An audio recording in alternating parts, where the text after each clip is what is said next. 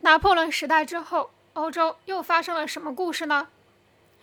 拿破仑被流放到厄尔巴岛后，人们希望一位新统治者管理法国。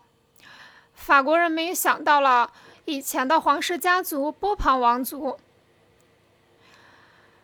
于是法国人就找来了三个波旁家族的人。法国人给波旁家族机会，可这三个人都不是好国王。最后，法国人不再坚持寻找国王，建立了共和国。共和国不需要国王，可人们要选出新的总统。他们选出了拿破仑的侄子路易·拿破仑。路易·拿破仑野心勃勃，他想成为国王，可都失败了。现在竟被人们推选为总统。当然，拿破仑不满足当总统，他的目标是成为像拿破仑·波拿马一样的伟人，要成为整个欧洲的皇帝。所以，他当上总统不久之后，就登基做了皇帝，自封拿破仑三世。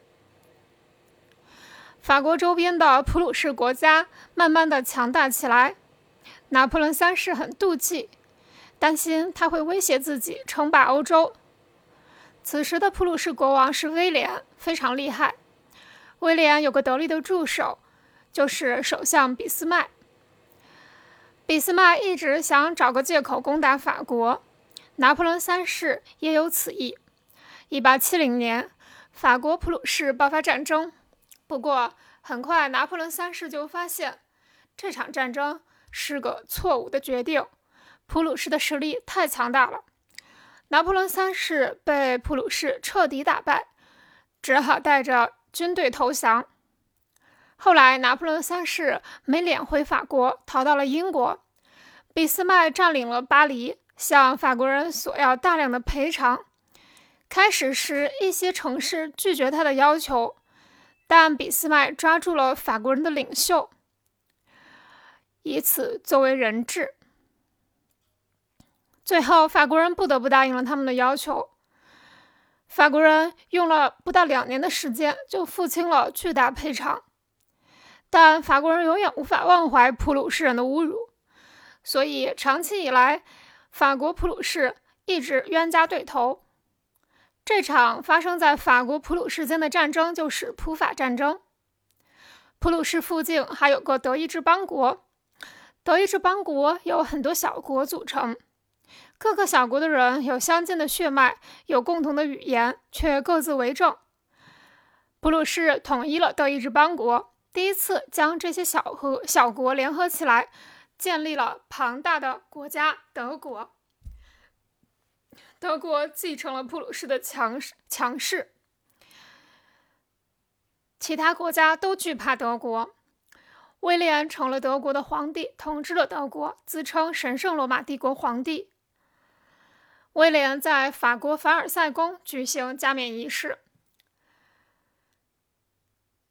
法国人认为德国的胜利是因为一，德国的公立学校，孩子们可以得到系统的知识教育；二，德国人有一套选出先进先进战士的训练的方法。于是法国人效仿德国，开始在各地兴办公学，还用德国人的方式训练战士。积极准备下一场战斗。此后，法国成了真正的共和国，人民不再想要皇帝，选举了总统议会来共同管理自己的国家。那时的意大利还没统一，和曾经的德国一样，由几个小邦国组合而成。这些小邦国中有几个是法国的属国，几个处在奥地利的统治之下，只有个别的。两三个处于独立状态。这时，有个叫维克多·艾曼努尔的人，他是一个小国的国王。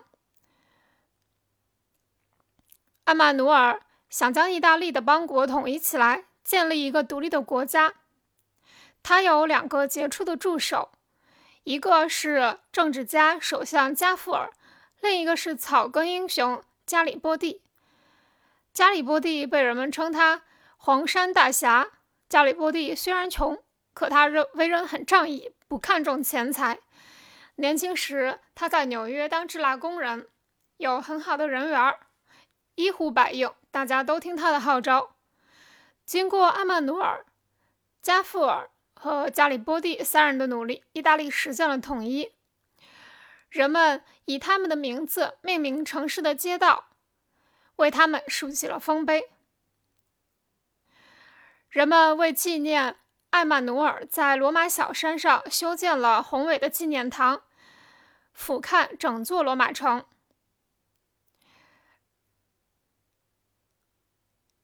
人们把这座纪念堂修得比所有的建筑都壮丽雄伟，甚至超越了伯利克利时代的雅典建筑和文艺复兴时期的意大利建筑。请你一定要记住三个国家。